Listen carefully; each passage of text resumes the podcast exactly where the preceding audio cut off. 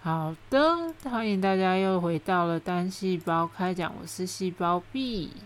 现在时间是凌晨的两点十三分，我要把我的第一段重录，哈哈。大家还记得我第一集说过，我觉得台湾是不是很不会宣传 BL 这件事情吗？因为呢，我最近刚好在追一个别的国家的 BL 剧。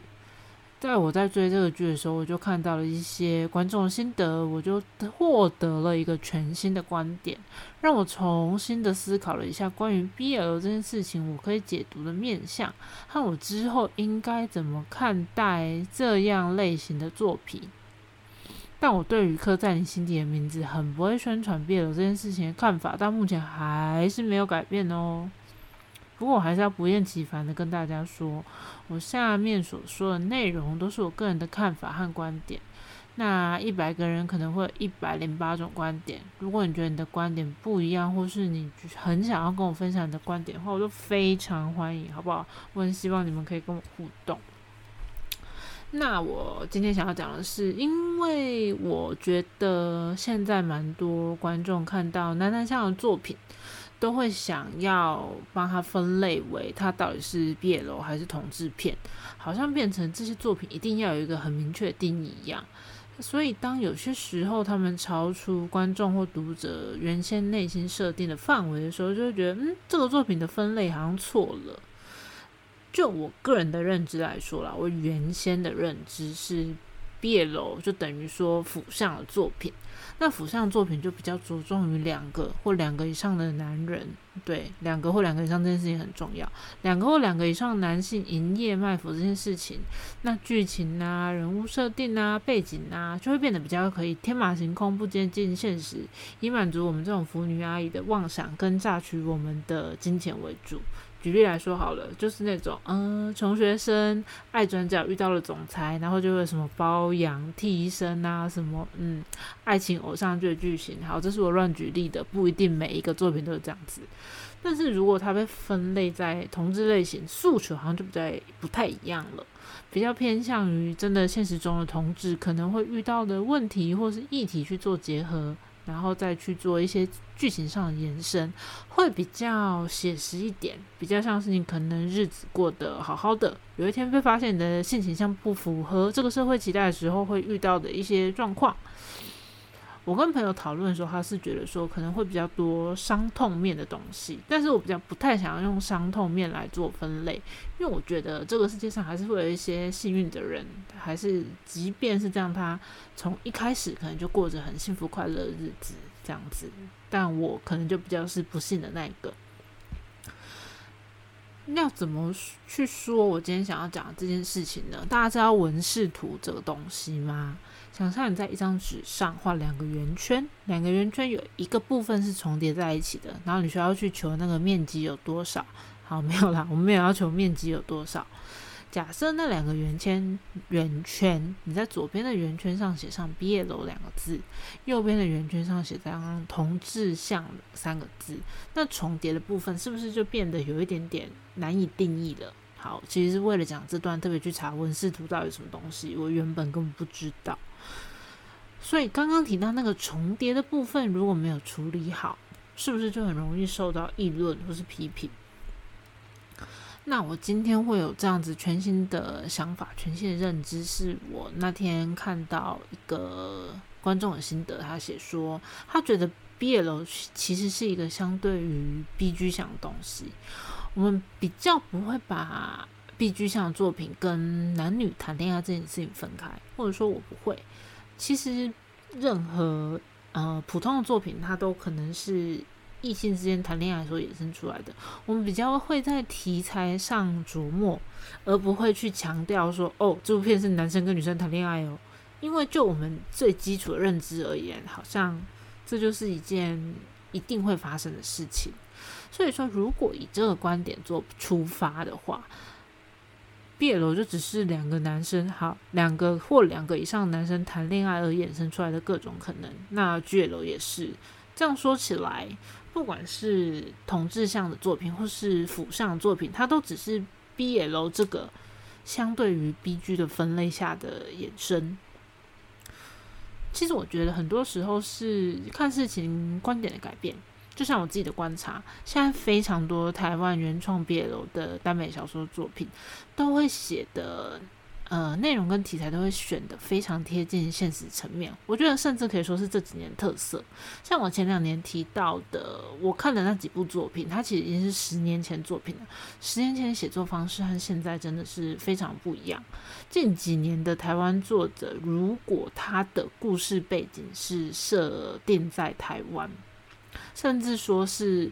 呃。时代背景设定在现代，基本上都会写的非常贴合时事。那因为作者的写作方式的改变，也会造成读者阅读方式跟阅读习惯的改变，让现在台湾读者阅读喜好会比较偏向于这样子的方向。但是如果更贴近现实层面，是不是就刚刚回到我刚才所说的文视图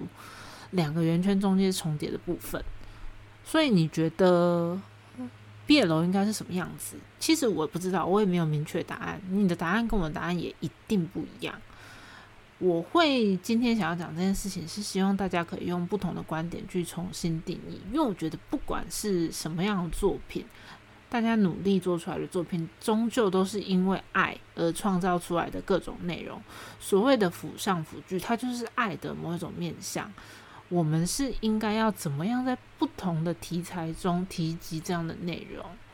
我觉得他们应该要如何被分类，都比较取决于接收者的个人。今天这个观点不限于任何种类的作品，就光以创作这件事情来讲好了。当我们是接收者的时候，我们就是相对于创作者的一个存在。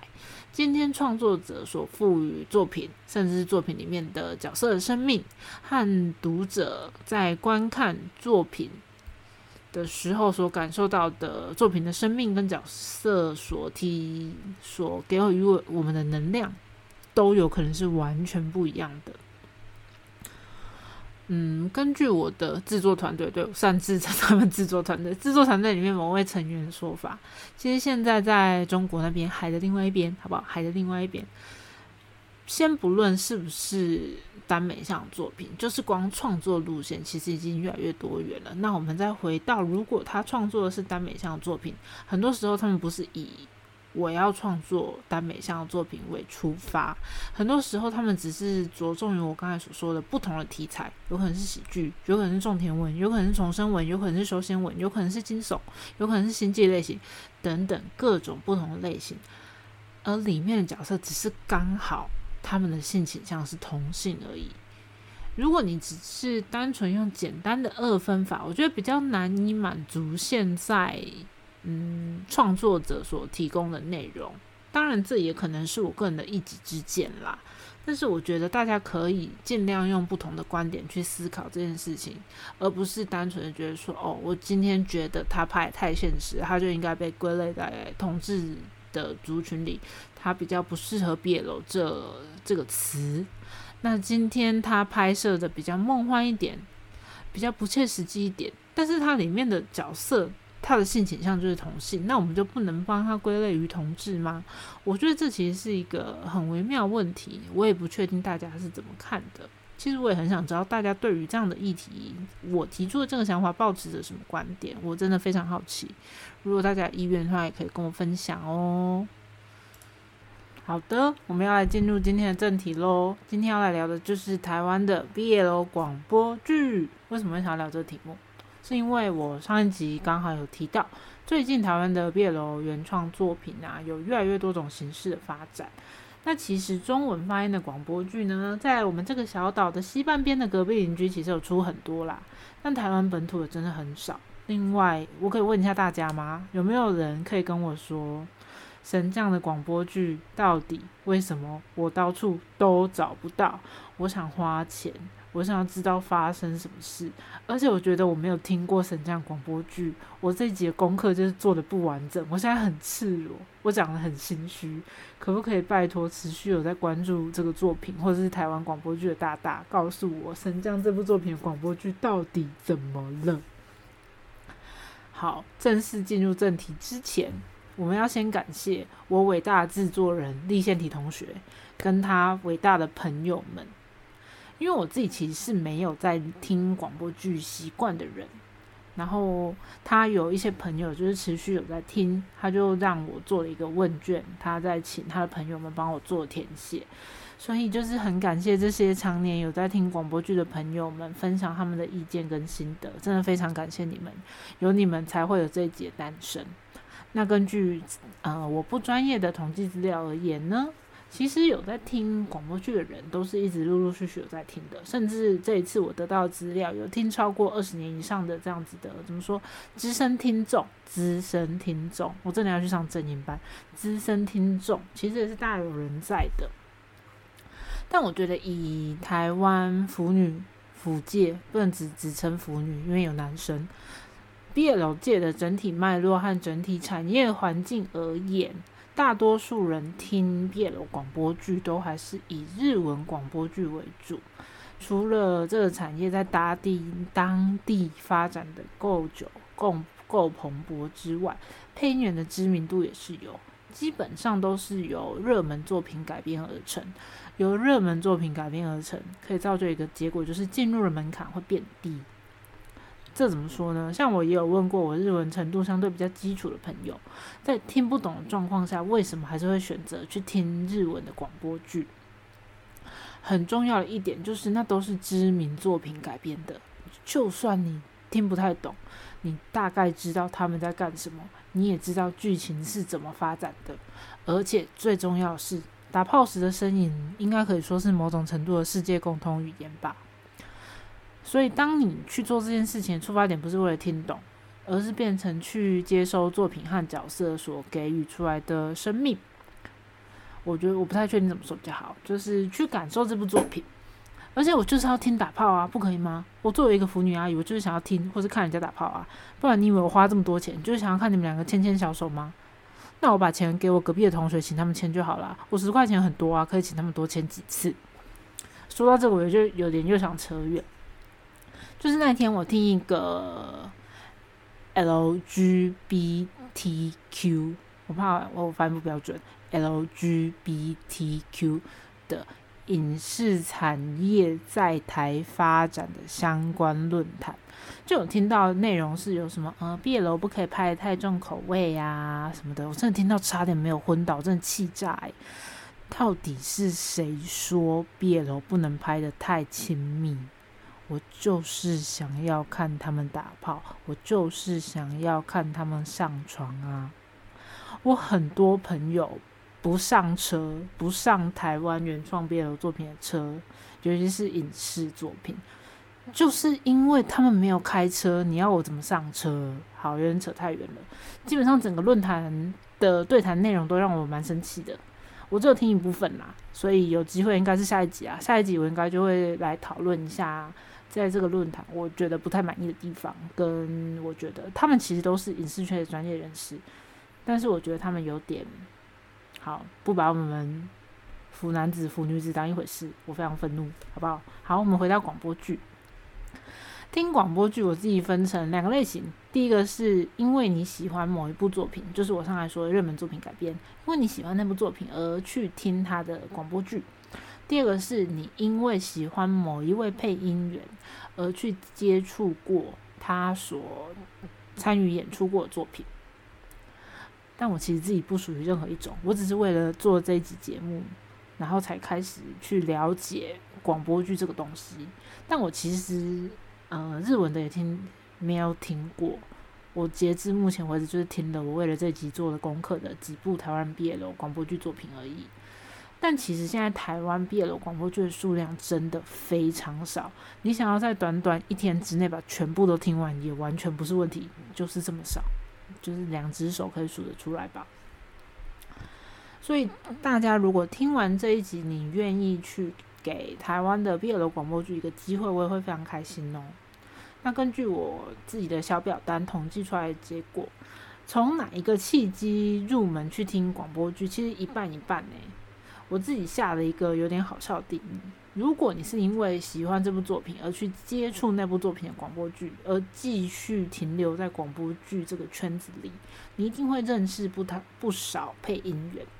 然后一定会有特别喜欢的配音员，进而去接触他更多的相关作品。就像你本来只是在追剧，然后突然间觉得，呃，这个男主角好像蛮香的，很可以哦，然后就开始变成一个追星迷妹。那如果只是因为某一个配音员，就是你本来就是一个追星迷妹，然后就开始去想说，哦，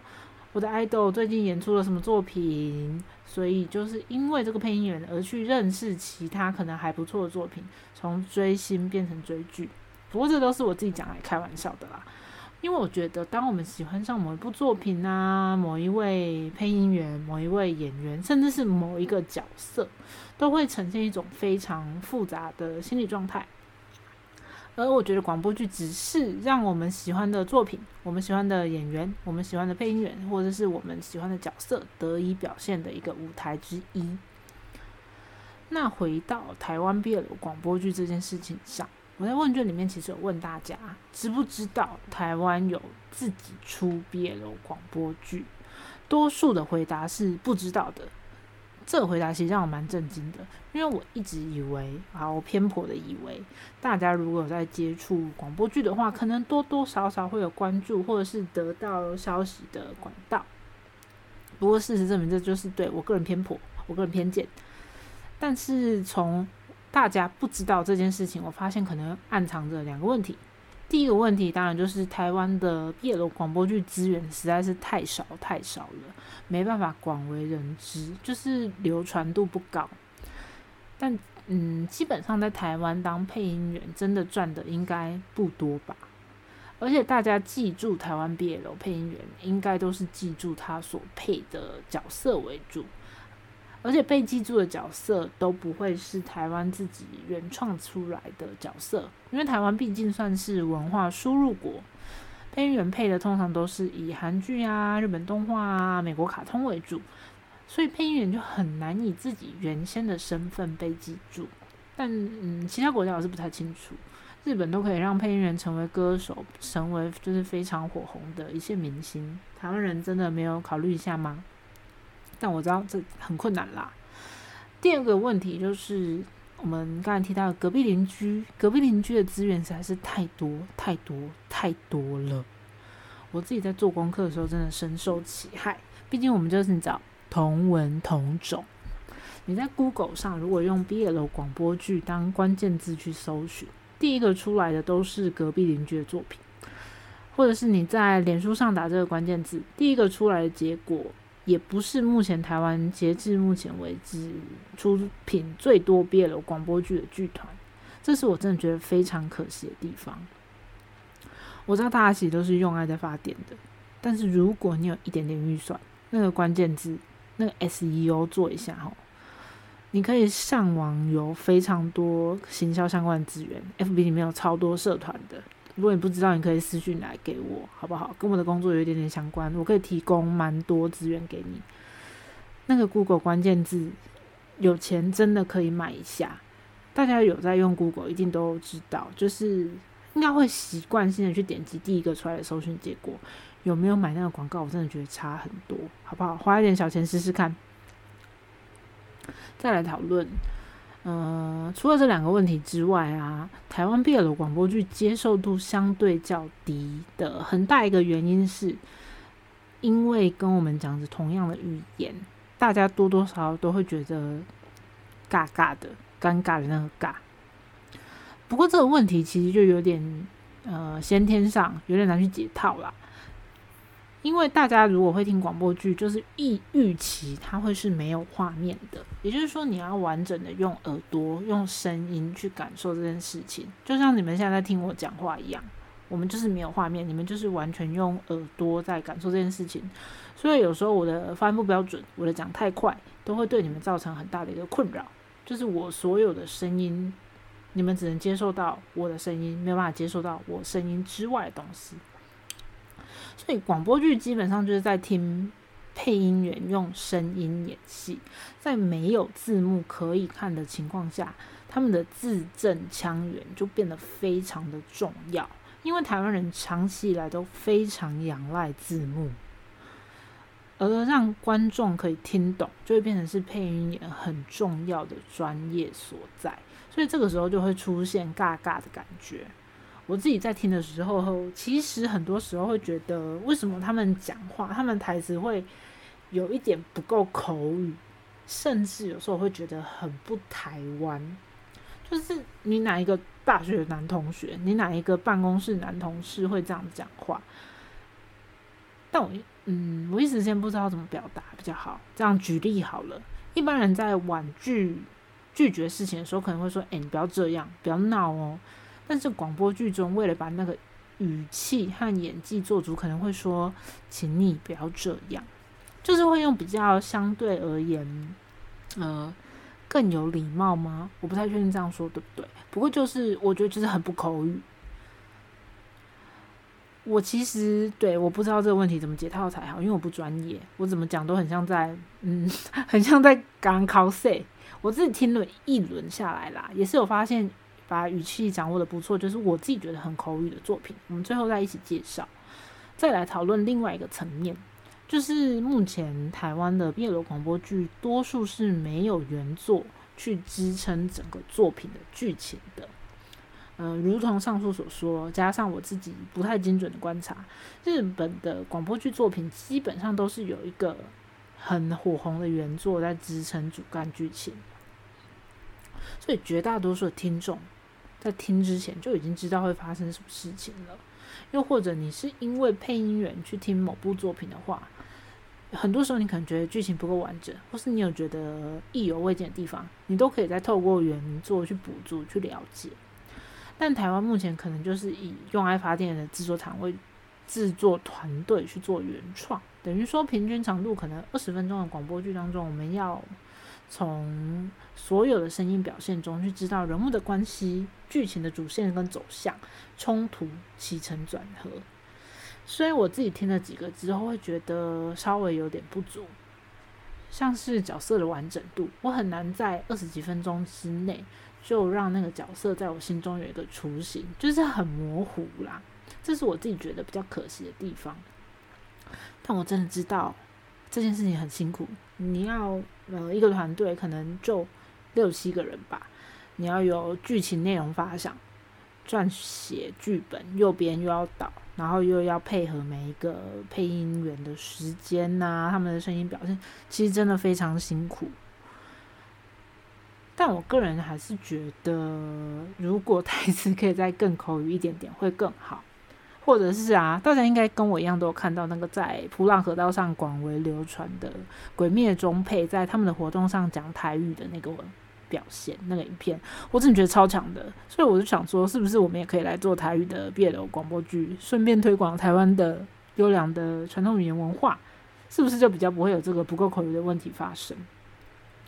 但是我说再多，都还是回归到这涉及非常多配音员的工作专业的部分，我就不要多说，给人家找麻烦。所以关于这个议题，我推荐大家去听一个 podcast 节目，好不好？专业配音员自己开的 podcast 节目，叫做《好好说话》，好不好？它是有两个专业的台湾配音员跟一个专业录音师，还有几只猫咪，他们家猫咪超可爱，组成的一个节目。哦，跟你说，他们讲话真的好好听，声音有够好听，我听了真的觉得超羞愧的。我真的觉得自己应该要去上什么声音训练课、字正腔圆的表达课。我真的有时候发音很不标准。好，这个好好说话好不好的节目呢？最新的十八集跟十九集里面有讨论到目前台湾的配音环境所遭遇到的瓶颈和希望可以改进的地方。大家如果有时间，我是建议可以两集一起听。里面除了配音环境的问题外，还有一个很重要很重要的地方，就是如同刚才上面有讲到，台湾目前是一个文化输入国，我们并没有文化可以输出，整个原创的大环境不够蓬勃发展，不像是日本、韩国、美、欧美有很多热门 IP 可以给相关产业的工作人员有发展机会。这样子讲起来，真的非常感谢在这样子的大环境下还愿意持续创作的所有天使作者大大，我真的也会尽力为大家推广，大家可以继续努力，谢谢大家，真的很棒。我个人也是非常感谢台湾有几个嗯工作室愿意继续在这件事情上生根，你们的 YouTube 我也都有订阅，你们真的超棒的。好，那接下来就来介绍两个有在进行毕业楼广播剧制作的工作室和他们的作品，我比较推荐的作品。第一个其实让我非常讶异，讶异的点在于他们其实两年前就在做这件事情，然后我这阵子才知道，真的非常抱歉。那第一个，他们就是声音无线广播剧团。他们剧团的内容非常广泛，除了 B L 广播剧之外，也有 G L 广播剧、B G 的广播剧。除此之外，还会有一些配音员的直播、歌曲翻唱的分享，还会分享一些他们制作作品的花絮等等，算是内容非常充实跟丰富。从二零一三年开始，这个剧团其实对于台湾的原创广播剧做非常多的努力。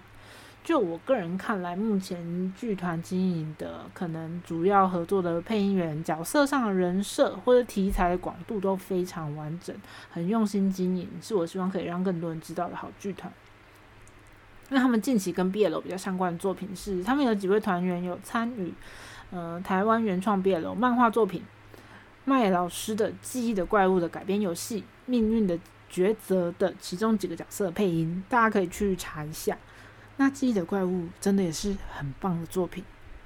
跟你们说，骨科真的超香，有够香，有骨科我就会先给一百分，加上麦老师的话真的很美很棒，这部作品真的推荐给大家，我就是爱骨科爱到天崩地裂，好吗？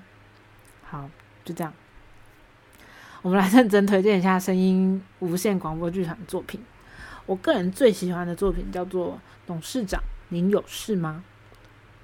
这个标题光听应该就会觉得大概知道会是什么样的作品，对不对？他下的简介非常有趣，他写现代欢喜便利商店四十九元总裁小说。听完之后，你们就会觉得这个简介真的下的非常的精准，我超爱这个简介。听完之后真的十分符合，不论是台词、配音员的声音，都让我十分有感。大家应该跟我一样都有买过便利商店四十九元的小说吧？不论是任何题材的，不论是言情、惊悚什么的，真的就是里面写的那个感觉，好不好？这部作品是由短篇小说原作的，原作的作者叫做冰野，冰箱的冰，野外野，大家可以去查一下。呃，资讯栏上我也会附上链接，大家可以去点来看看。我真的觉得很疗愈的作品。那呃，这部广播剧作品呢？也就是我刚才提到，我觉得它的用词是比较口语化的，听起来就比较自然，比较不会有那种尬尬的感觉。好，另外一个要推荐的工作室就是雨声工作室，给予的雨，声音的声。我会开始想要讲这个题材，也是因为雨声工作室接了上周提到的本身登的《性爱与笔记》的广播剧。我终于完整念出这个名字了，我的脑中对“性爱笔记”四个字念念不忘。那雨声工作室呢，是今年下半年才正式成立的工作室，主力就只做台湾原创毕业楼耽美有声作品，目标客群非常明确，我很欣赏。目前试出的广播剧作品就只有刚刚提到的《性爱与笔记》，好像会推出一整个系列的有声作品。目前我看到的有有声书、有声漫画，再来就是刚刚提到的广播剧。之后还不确定会推出什么，那我个人也是非常期待。我自己听过之后也非常喜欢《性爱与笔记》，我自己有在大 B 版上追连载，有时候实体书。去年真的可以说是在大 B 版上刮起旋风的作品吧，有好连续好几篇更新，推文数都有推爆。那有机会我们再来详细聊聊这部作品，资讯栏我也会放上相关资讯。我大胆猜测，大家应该都有看过了，但广播剧我不确定大家有没有听过，非常推荐大家试试看哦。那这一集大概就到这边，如果有什么我没有提到关于台湾原创 BL 广播剧的作品，甚至是剧团，请大家大力的推荐给我，分享给我好吗？我想要了解更多这个产业的内容。那这边最后还是要跪着求大家可以订阅、按赞、分享。如果更可以的话，给到 Apple Podcast 给我五颗小星星，求求大家。那每一集的最后，我都会推荐一个莫名其妙的东西，不能说是莫名其妙的东西啊，但这集的推荐真的非常莫名其妙。这集我要推荐大家的是吃的，好不好？我就只是想要把我生活中的小小快乐分享给你们。那个，我今天住在台中，我最近跑去吃了一间店，它叫做小城故事多。城是那个尔东城的城，是一家有点类似深夜食堂的店家。我不是要推他们的咖喱饭，因为你去查只会查到他们的咖喱饭。他们家有一个东西叫做炖牛筋，真的有够好吃，是我这辈子吃过最好吃的炖牛筋。就是口味上有一点辣辣的，然后尾韵有一点甜甜的，外面炖的软烂，然后里面又很有弹性，哦，真的好爱哦！我现在想起来就好想吃。如果大家有机会来台中，可以去吃吃看哦，啵啵。